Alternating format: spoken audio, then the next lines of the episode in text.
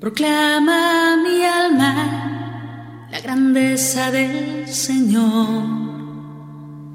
Se alegra mi espíritu en Dios mi Salvador, porque ha mirado la humillación de su sierva, porque ha mirado mi pequeñez las generaciones me felicitarán, porque el poderoso ha hecho obras grandes por mí. Su nombre santo y su misericordia llega a sus fieles de generación en generación.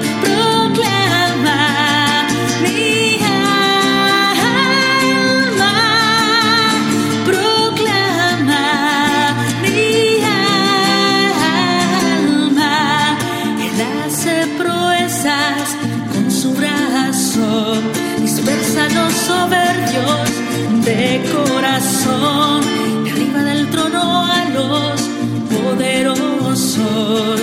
Y enaltece a los humildes, a los hambrientos los colma de bienes y a los ricos los despide vacíos, los despide vacíos,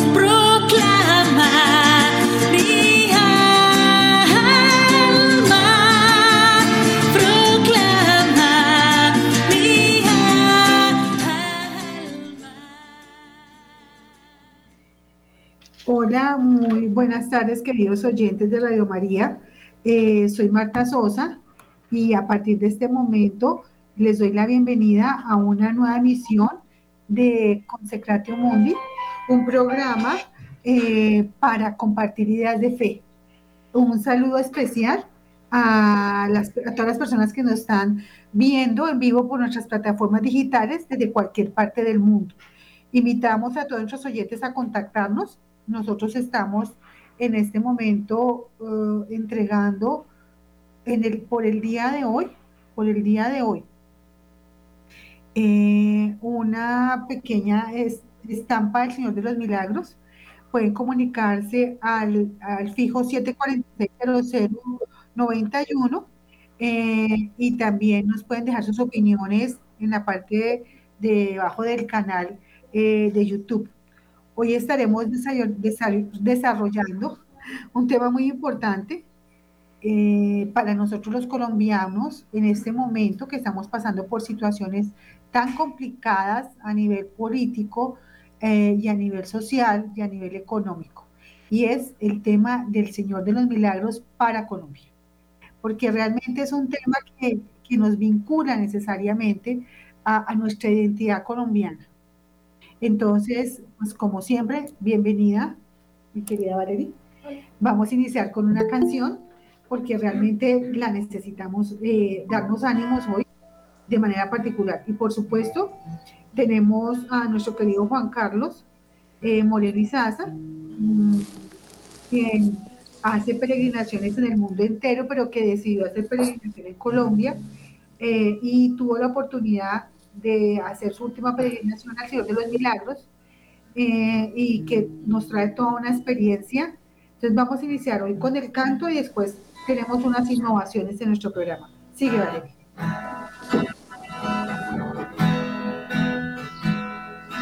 Jesús, tú eres la persona más importante este lugar. Jesús, tú eres la persona más importante de este lugar.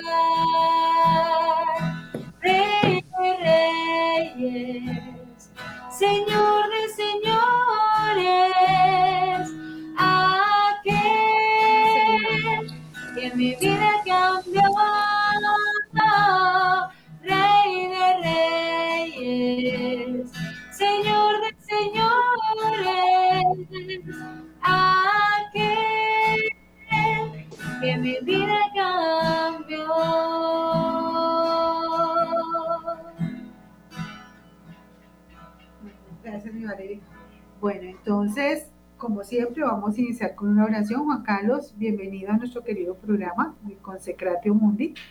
Y, por supuesto, agradecido, aparte con tu presencia, que compartes tu experiencia eh, en la última peregrinación y a nivel nacional eh, tan importante para nosotros. Entonces, vamos a iniciar en el nombre del Padre, del Hijo, del Espíritu Santo. Del Espíritu Santo, amén. Bueno, ¿les parece, ¿les parece si hacemos la oración de consagración al Señor de los Milagros para arrancar? Porque hoy es el día del Señor de los Milagros, ¿les parece? Vamos a hablar del Señor de los Vamos Milagros. Vamos a hablar. El 14 es el día, el 14 es el día, pero hoy que acabamos de llegar del Señor de los Milagros, podemos hacer la oración, ¿les parece? Hacemos la oración del Señor de los Milagros. Eh, queridos oyentes, quiero que nos pongamos en, en modo oración y en modo consagración. Para que nosotros estemos eh, pensando en la importancia, porque queremos a través de este programa eh, indicarles a ustedes, queridos oyentes, la, el, semejante tesoro que tenemos en el país al que debemos estar em, aferrados en estos momentos eh, de, de, tanta crisis que tenemos por los últimos acontecimientos por los que está pasando nuestro amado y dolorido país. Entonces, eh, iniciemos con la oración del de los Milagros. Si tú quieres, tú haces una, una estrofa, yo hago la siguiente para que terminemos de esta manera. Vale, perfecto. Es importante lo que tú dijiste ahorita, eh, Marta, para que la gente entienda un poquitico. Estaba allá en Buga y hablaba con, seguramente con, con el rector y con algunas personas de la basílica y decían que mucha gente viene de todos lados del mundo a visitar a nuestro Señor. Y ellos eh, no se entienden cómo teniendo semejante advocación tan hermosa de nuestro Señor, tan milagrosa, porque no es sino entrar al salón, al museo, al salón de las de los testimonios em, que, tienen de sanación, son paredes y paredes durante, durante miles de personas que han dado gracias eh, pues obviamente esto se llaman exvotos. Exvotos es cuando uno da un testimonio y certifica que se sanó de un brazo, de un ojo que recuperó, que estaba cuadrapléjico y se recuperó, que alguien se iba a morir y se sanó, que no podían tener hijos y tuvieron, que una familia estaba rota y se recompuso, familias, finanzas, empresas.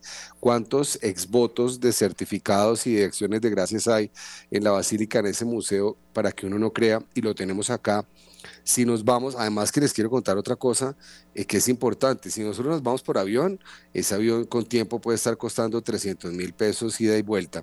Si nos vamos por, por tierra, ese, ese, ese etiquete vale 90 mil pesos desde Bogotá. Entonces podemos irnos eh, por 150 mil pesos o eh, ida y vuelta 300 mil o 180 ida y vuelta desde Bogotá y estamos un día y volvemos para darle gracias a nuestro Señor. De verdad que es muy especial. Y la oración entonces, para que la gente entienda que está muy cerquita, que aquí lo tenemos y que viene gente de todos lados del mundo, tenemos que saber que nuestro Señor está aquí en este país. Dice, consagración al Señor de los Milagros. Señor de los Milagros, te presentamos el, eh, el homenaje de nuestra fe, nuestra esperanza y nuestro amor. Creemos en ti, Hijo de Dios, hermano y Salvador nuestro. Confiamos en tu bondad y tu poder. Queremos amarte siempre cumpliendo tus mandamientos y sirviéndote a nuestros hermanos. Te damos gracias porque nos amas, nos atraes con tu imagen, nos acoges con tus brazos, nos guías con tu palabra y nos brindas tu perdón. Señor de los milagros, te consagramos nuestras familias, consérvalas en armonía nuestras casas, ilumínalas con tu presencia, nuestras alegrías, santifícalas con tu amor, nuestras preocupaciones, acógelas en tu bondad, nuestras dolencias, remédialas con tu misericordia, nuestro trabajo, fecúndalo con tu bendición. Señor de los milagros, imploramos el don de la paz, la firmeza en la fe, la fidelidad a tu iglesia y la gloria eterna. Madre del Perpetuo Socorro, recibe esta plegaria y preséntala ante tu divino Hijo. Amén. Amén. Es muy importante que sepamos que esta oración es realizada por los misioneros redentoristas de Buga, que son a los que se les encargó el cuidado de la imagen del Señor de los Milagros. Entonces, es, esta oración que la expongo ante ustedes es una oración muy importante para nosotros, porque realmente esta consagración se renueva cada 14 de mes de manera permanente y eh, personalmente, y lo, digo con experiencias grandísimas, eh, he tenido grandes milagros eh, con el Señor, con, con esta imagen, que finalmente, como les digo, como les hemos dicho, queridos oyentes, es un milagro que existe básicamente en Colombia y que por tanto debe ser apreciado a nivel internacional.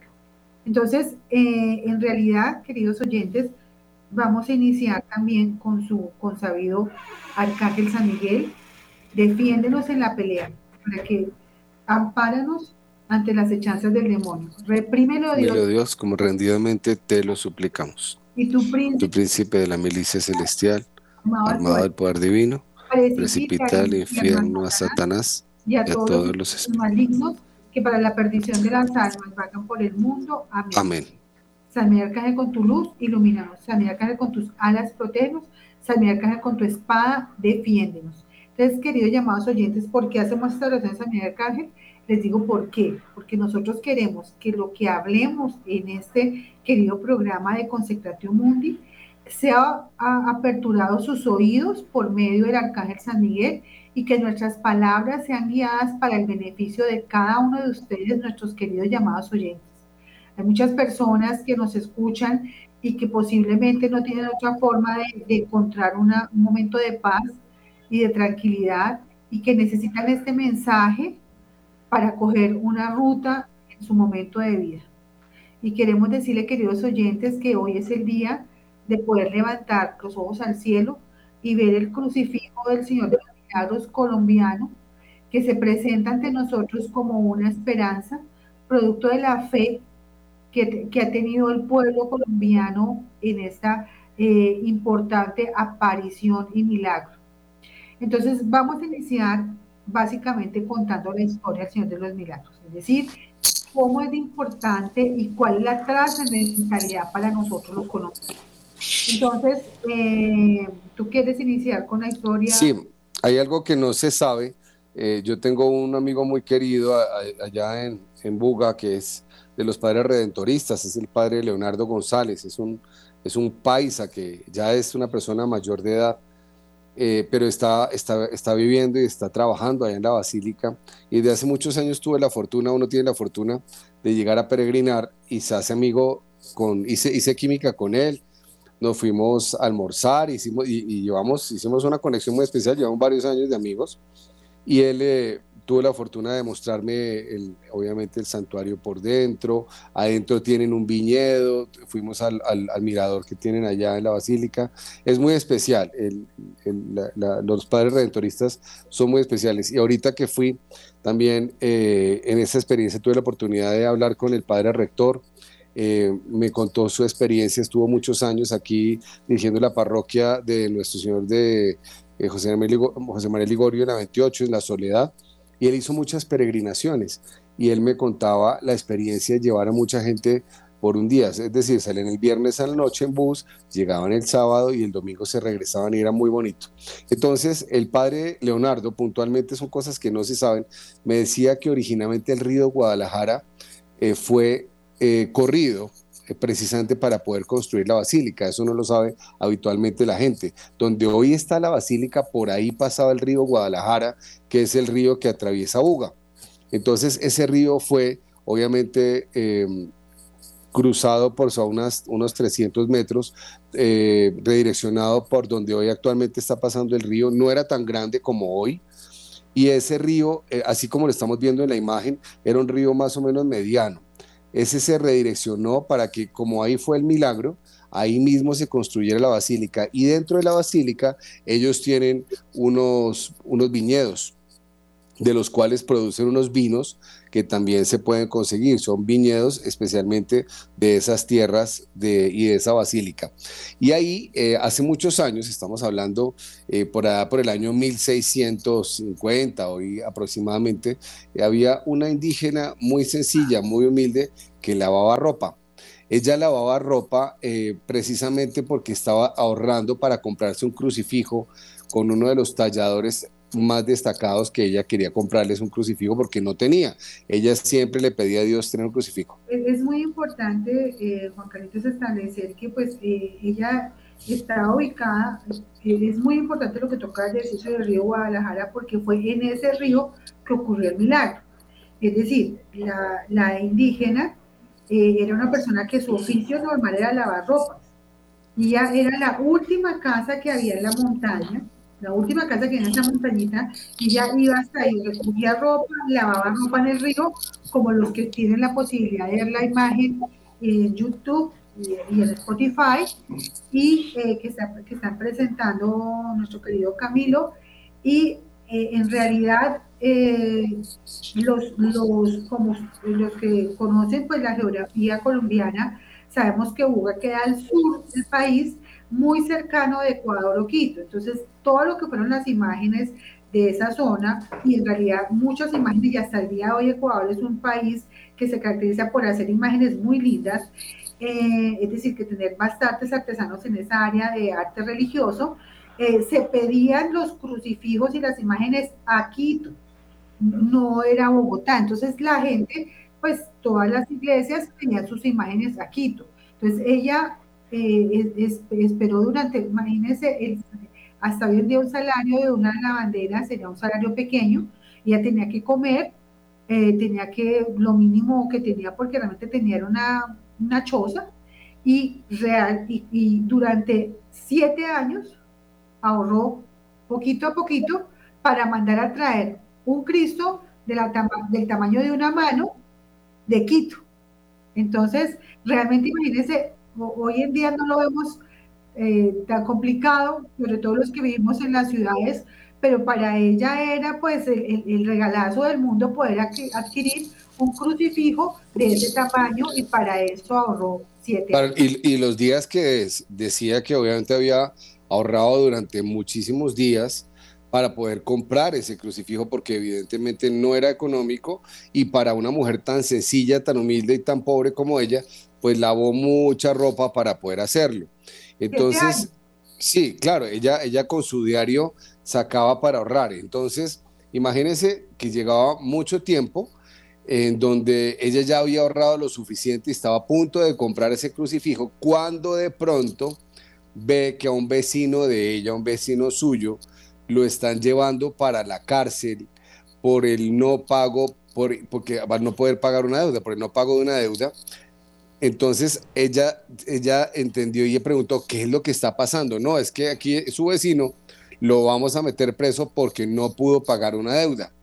Entonces ella en ese momento se conmueve, eh, hay un acto de misericordia por esa persona y yo creo que el ejercicio que tenemos que entender más grande es precisamente ese. Es que, es que, me parece muy importante, Juan Carlitos, expresar en este momento que justamente, porque hay un tema que las personas hoy en día, como pues todo es moderno, hoy en día pues debe fuera y nadie va preso, pero estamos hablando de cerca de más de 300 años atrás, en donde quien debía dinero debía pagar con cárcel.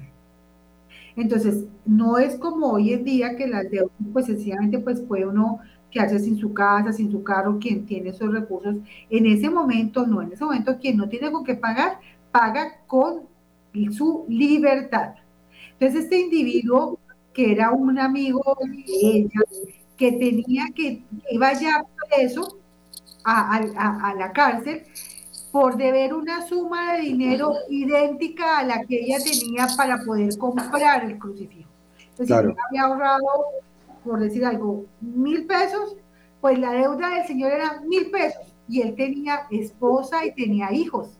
Es decir, lo que ella había ahorrado siete años para conseguir el crucifijo del tamaño de una mano era justo, justo, justo el valor que el Señor debía por lo que él iba preso. Exactamente, exactamente. Entonces, ella, ella cuando, cuando, cuando ella ve, pues ese es un dilema muy duro, ¿no? Tú estás ahorrando mucho tiempo trabajando con mucho sacrificio. Sí, después de tanto tiempo ahorrando, trabajando para comprar un crucifijo, porque hay que recordar por qué era costoso, porque era tallado a mano, ella lo habría visto, en esa zona pues por supuesto se dan muy, buenos, muy buenos talladores, claro, era un tema muy complicado. Pero ahí viene ese encuentro en donde las matemáticas del cielo son diferentes a las matemáticas de la tierra. Uno dice, uno dice, yo bueno, yo ahorré siete años y a este tipo no pago su deuda, yo por qué vengo aquí a, pagar mis ahorros, cuánto me ha costado por ayudarle a este tipo que no ha pagado por lo que sea. Uno se puede hacer la película de lo que, de lo que, de uno porque va a hacer una obra de caridad, de semejante obra de caridad. Pero ella en ese momento decide su corazón es tocado, por, por, eso es que el milagro es tan grande.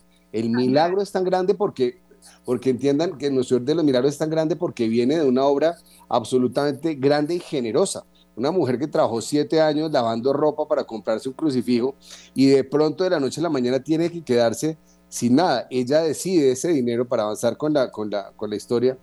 Ella decide entregar ese dinero de este parroquiano que se estaba llevando a la cárcel, que era justo lo que había ahorrado para su crucifijo cuando ya lo tenía listo, y decide entregarlo y pagar la deuda de él para que él quede libre.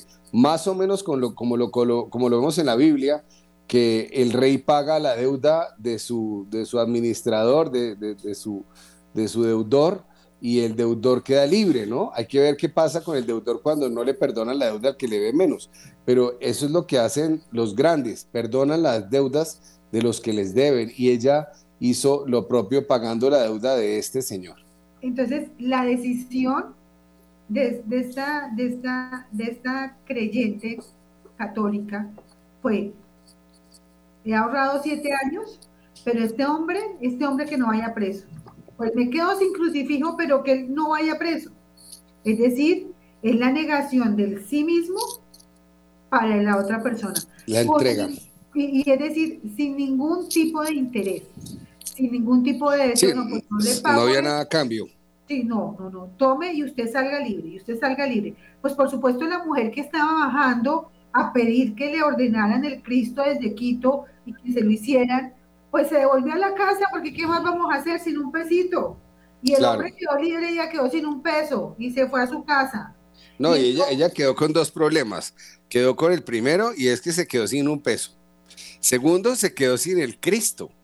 Pero tercero, quedó con el corazón lleno de alegría por la obra que hizo de caridad. No sabemos qué pasó con ese personaje y qué fue lo que pasó. Lo que pasa es que si ese personaje...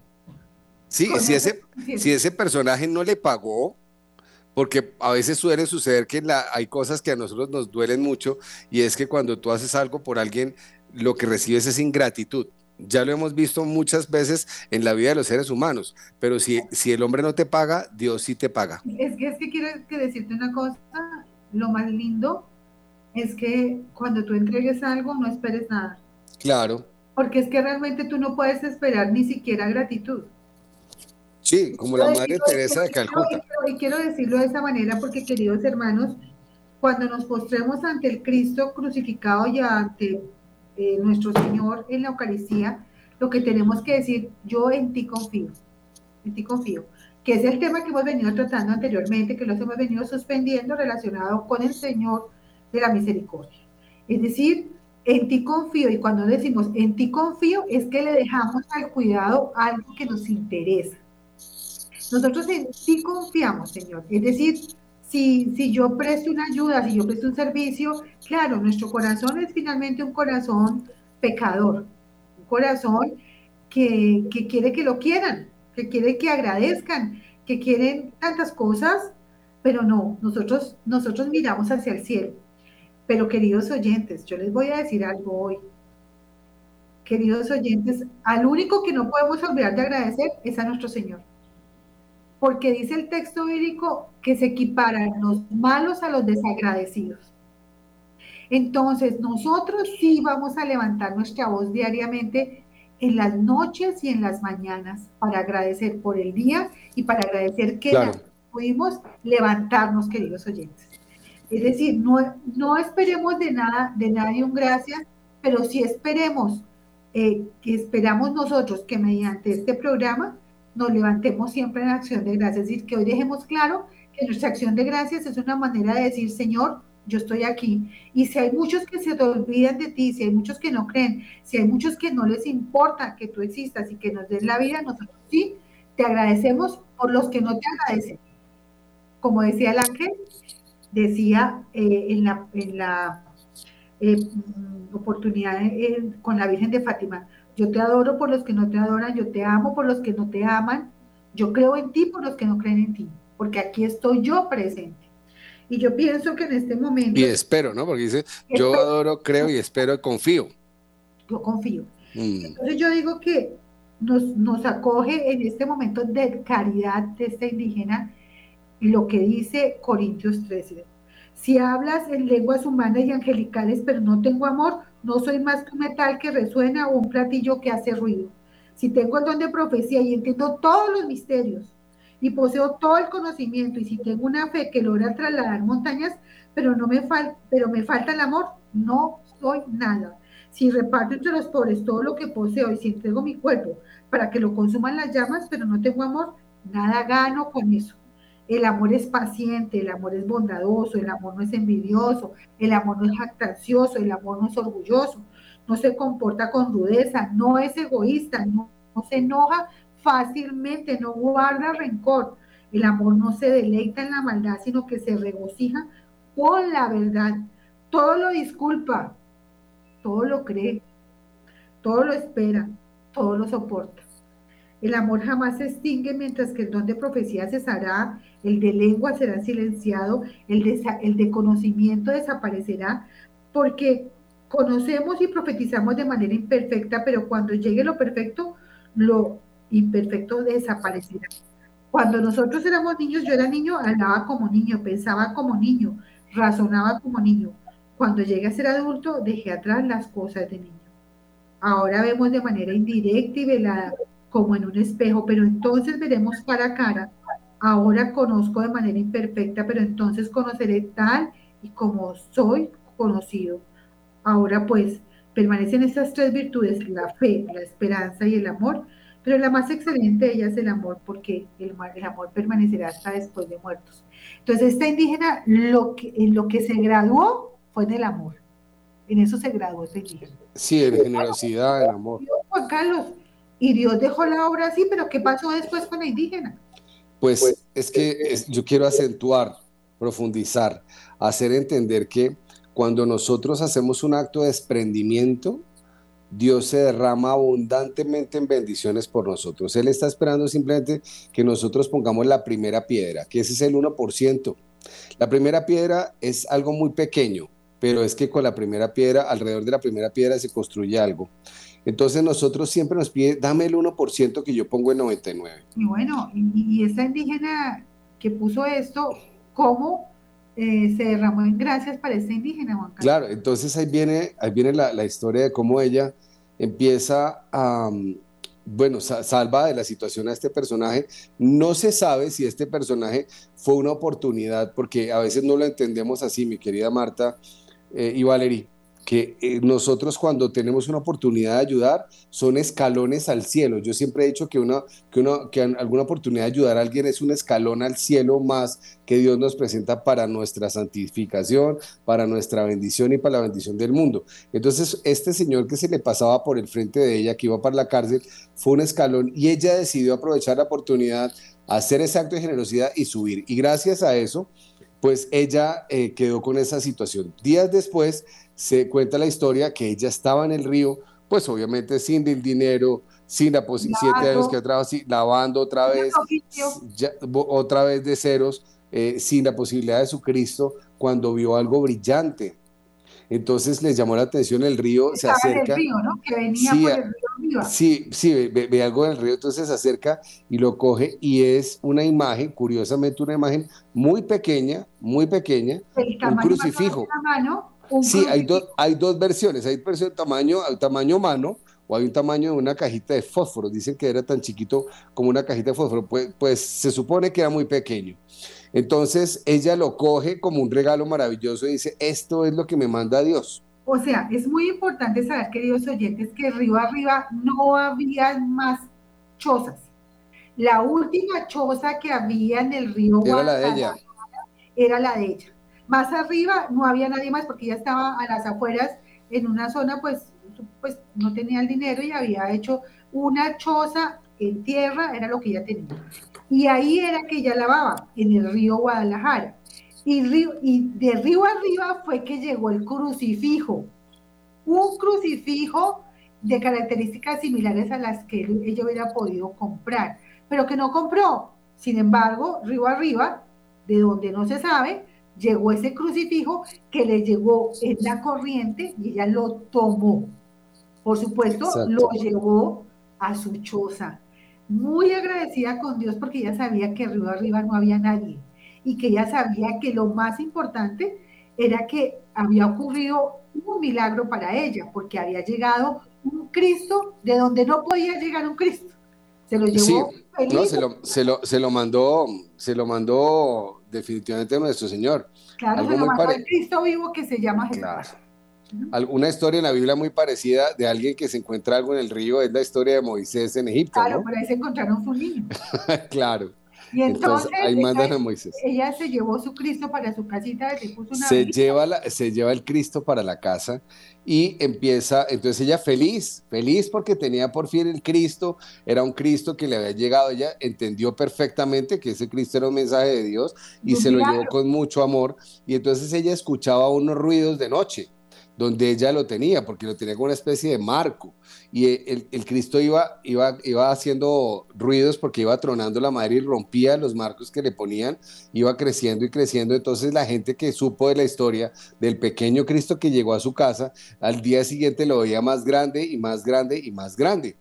Entonces, esto se volvió la sensación, primero que todo, en la zona donde ella vivía con los vecinos, en el barrio, se volvió la sensación, pero después se volvió la, la, curiosidad de las órdenes diocesanas en donde venían de Popayán a investigar qué era lo que estaba pasando y empezaron a pasar milagros con este Cristo. Que fue muy importante porque los que hemos tenido el honor de ir a la basílica encontramos un Cristo que mide más de un metro, un metro veinte, mide más de un metro y el tamaño creció al, al que hoy tenemos en la basílica porque es el mismo Cristo.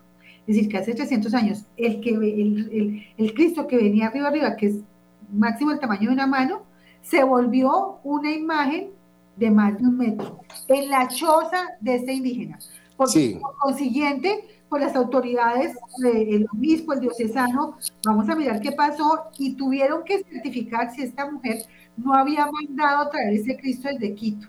Tuvieron que sacar certificaciones para verificar si esa señora había pedido el Cristo, si tenía recurso. Imagínense que duró siete años para poder comprar uno de este tamaño.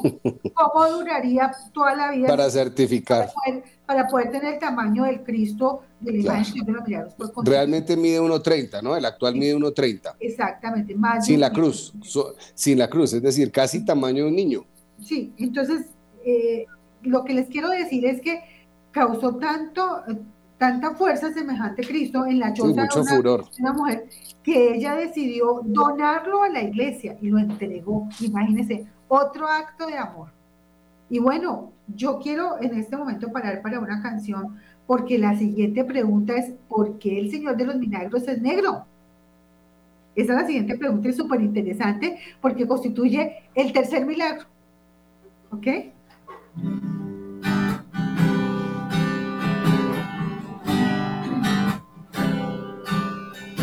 En la vida en que queremos ver atrás. Es preciso pedir ayuda para poder continuar. Y clamamos al nombre de Jesús. Y clamamos al nombre de Jesús clamamos al nombre de, al nombre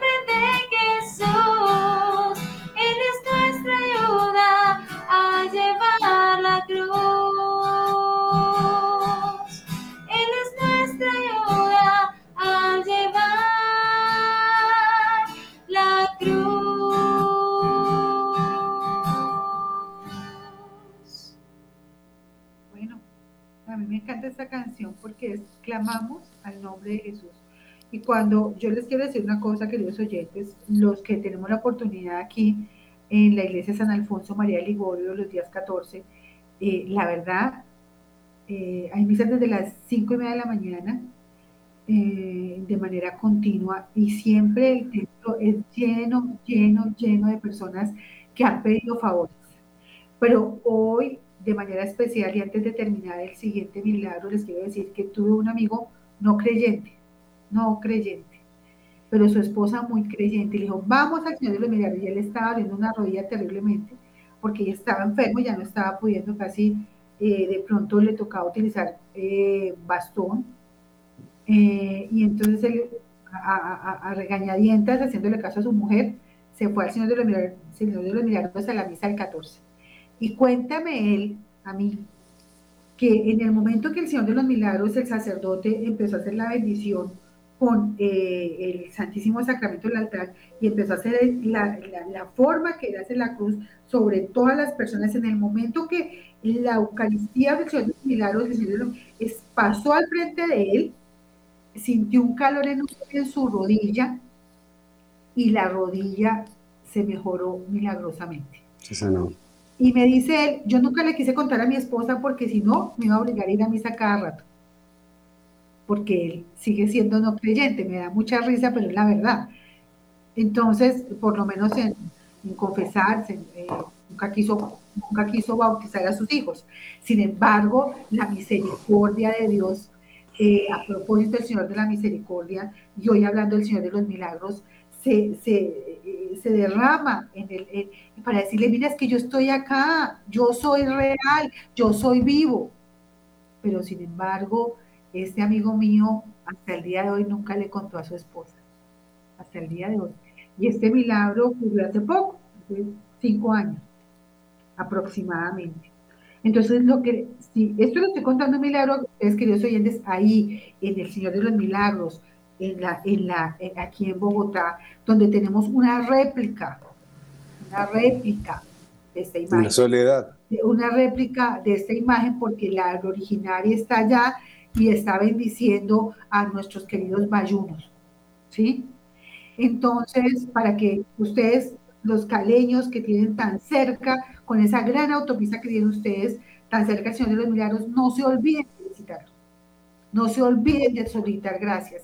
Y el día de hoy, que está nuestro país tan, en tantas situaciones, es un día para abogar al Señor de los Milagros, que es de una oportunidad. nuestra tierra y es para nosotros. Que fue un regalo para Colombia. Es un regalo para nuestro país. Entonces, bueno, la siguiente pregunta, querido Juan Carlos, ¿por qué es negro el Señor de los Milagros? antes, de que producción, eh, eh, nuestro querido Camilo y, Luis nos, diga, que el tiempo corte, sí, para ver si terminamos la idea y es que eh, definitivamente empezó a ser una sensación, una locura, mucha devoción, la gente iba a pedirle y se volvió tan especial que la gente quería llevarse un pedacito de ese Cristo y empezaron a, eh, astillarlo, a, desmoronarlo, a arrancarle pedacitos. Entonces, ¿qué quedaba? De ese pequeño Cristo ya no quedaba mucho. Y entonces, eh, claro, fue, fue, fue tal la, la, impresión de tener un Cristo que ya no era Cristo, sino que quedaba muy destruido, que la diócesis, por orden del obispo, dijo, no, ya esto no es devoción, esto ya es muy feo, esto no tiene nada, al fuego, y lo mandan al fuego. Y, y lo mandaron a quemar para destruirlo, pero en vez de quemarse, lo que hizo fue volverse negrito por el fuego y empezar a exudar un aceite que finalmente decían, pero ¿qué pasa? ¿Por qué no se quema? Entonces, ante este milagro, decidieron sacarlo nuevamente el, obispo dio la orden, sáquenlo del fuego, se regeneró por supuesto algunas partes, empezó a exudar ese aceite y ese aceite que le cogían con unos algodoncitos empezaban a curar, a dar señales de curaciones y sanaciones mucho más fuertes de lo que era. Entonces cogió el nombre del Señor de los Milagros. Y entonces ante esta situación vemos un Cristo que se ha regenerado con el tiempo, que tiene sus cabelleras pues empapadas en sangre. Dime. Pero bueno, digamos, acordémonos una cosa, Juan Carlito, y es que eh, cuenta la historia, ¿no? Sí. Eh, cuenta la historia que ya pasado 100 años o 150 años, pues eh, un sacerdote quiso renovar toda la iglesia, ¿no? Ah, sí. yo quiero renovar la iglesia, entonces sacó todas las imágenes. Digo, estas imágenes se van. Se van porque yo quiero poner todo nuevo. Y él ya ya en la historia, la tradición, por eso es la importancia de la tradición en la iglesia. Ya nadie se acordaba de que ese, ese hace 150 años a una indígena se le apareció y si era arriba arriba y se había vuelto grande. Y no, ya la historia quedó en papeles. Ya la gente no, no quería leer. Entonces digo, saquen ahí y todo pase a quemarse. Todo pase a quemarse. Vamos a quemar todas las imágenes para evitar cualquier, digamos, afectación en las imágenes, porque eh, hay veces la gente quiere romper las imágenes, todos nuestros hermanos eh, separados que no consideran que eso es una idolatría, ¿no? Entonces, cuando empiezan a quemar al Señor de los Milagros, ole, qué cosa, y nada que se quema, y nada que se quema, y se va volviendo negro, y en lugar de quemarse empieza a sacar aceite, y empieza a sacar aceite, y empieza a sacar aceite, y la gente se lo, ¿cómo es que este no se quema? ¿Y cómo es que se saca aceite? Pues empezaron todos a recoger el aceite con, como fuera, dejaron, quitaron la, la brasa porque ya la había cogido completamente el Señor de los Milagros y empezaron a coger aceite.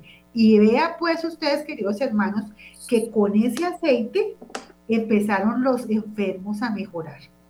Con ese aceite sacado de la misma, porque, para, porque Dios utiliza cada situación para el beneficio de nosotros, sus queridos hijos. Claro. Y que ese aceite es el aceite bendito del Señor de los Milagros. Y en su momento empezaron a haber sanaciones, pero en exceso. Todo el mundo que se pone eh, eh, sanaciones y sanaciones. Entonces fue Como Lourdes. Sanación, fue tanta la sanación, porque recordemos que el origen de este Cristo es un origen milagroso. Arriba, arriba no había nadie, el Cristo bajó, después se creció a metro y treinta. Después se quemó y no se quemó. No se, no se, no se consumió. Nuestro querido sacerdote no sabía la historia, lo empezó a quemar y resulta que no lo podía quemar. Y él dijo, es que yo, yo, yo hice un milagro y siguió haciendo milagros. Y les digo, queridos oyentes, aquí en Bogotá se siguen dando los, frasquitos de, aceite del Señor de los Milagros. Por supuesto, ya no es sudoración del, del Señor de los Milagros, porque por supuesto no lo volvieron a quemar. Pero les comento que el día de hoy siguen existiendo milagros con esos aceites. Y lo digo, otro ejemplo aquí que les voy a decir. Tuve una persona aquí, como ustedes saben, yo soy abogada, una cliente que casada con un señor eh, eh, con problemas psiquiátricos de bipolaridad.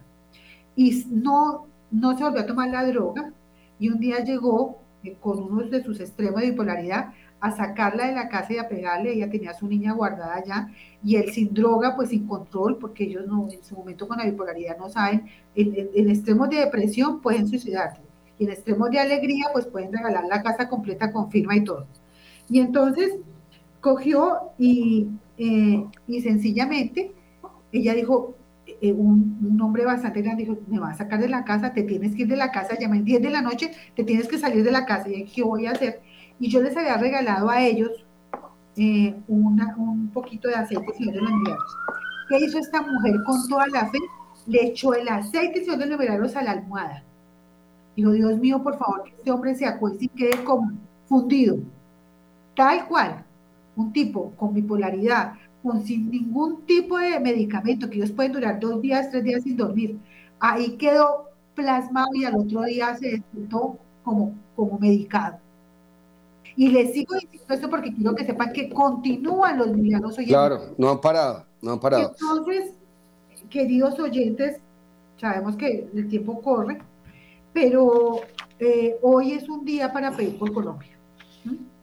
Y sabemos, mi, mi estimada audiencia Radio María, que pues ya hemos llegado a la parte final de nuestro programa eh, y por supuesto queremos agradecer enormemente a esta emisora por brindarnos estos espacios, a nuestra asociación Consecratio Mundi por permitirme liderar este proyecto tan hermoso y a todas las personas que nos apoyan. Muchas gracias a todo el equipo, a Luis Fernando, a Margarita, a Wilson, a todos.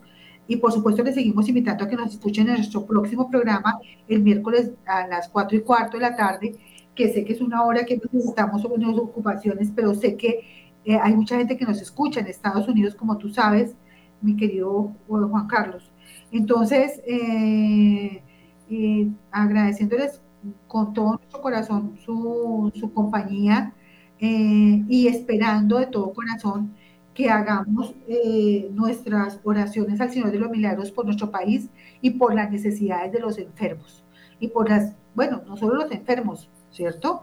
¿Cuántas necesidades económicas tenemos? ¿Cuántas necesidades tenemos de, de, consolarnos por un, un, mal de amor, digo yo? Porque la gente dice un mal de amor no es nada, pero hay gente que se suicida por un mal de amor. Claro. ¿Sí? Entonces, los dolores, cualquiera que sea, es grande. Cualquiera que sea. Y hoy aprendimos del amor y de la misericordia misma. Y aprendimos de, de cómo Dios sobre, eh, si damos uno, nos da diez mil cosas. ¿Sí? Entonces vamos con todo el amor del mundo, queridos oyentes, a terminar con una oración, un canto que es oración a la Santísima Siempre Virgen María, porque les comento que los redentoristas eh, aman profundamente a la Madre del Perpetuo Socorro. Eh, y entonces, Madre del Perpetuo Socorro ruega por nosotros, vamos a decirlo. Madre del Perpetuo Socorro ruega por nosotros. Ave María Purísima, sin pecado concebida, y que nos proteja a nuestro país y nos proteja a nuestras familias y protejan a, todas las personas eh, que están siendo eh, afectados por ser testigos de Cristo, de un Cristo vivo en todas las partes del mundo. Amén. Dios te salve María,